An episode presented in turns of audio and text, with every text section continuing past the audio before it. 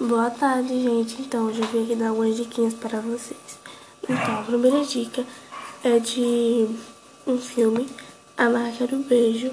Eu acho que a maioria das pessoas já assistiram, mas eu recomendo super. Quem não assistiu, ele é muito bom.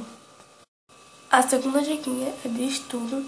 Eu aconselho a vocês a sempre, quando for estudar, organizar tudo, porque organização é vida. E a terceira é um livro, é um livro que é O Verão em que Tudo Mudou. Esse livro é ótimo, maravilhoso. Recomendo super.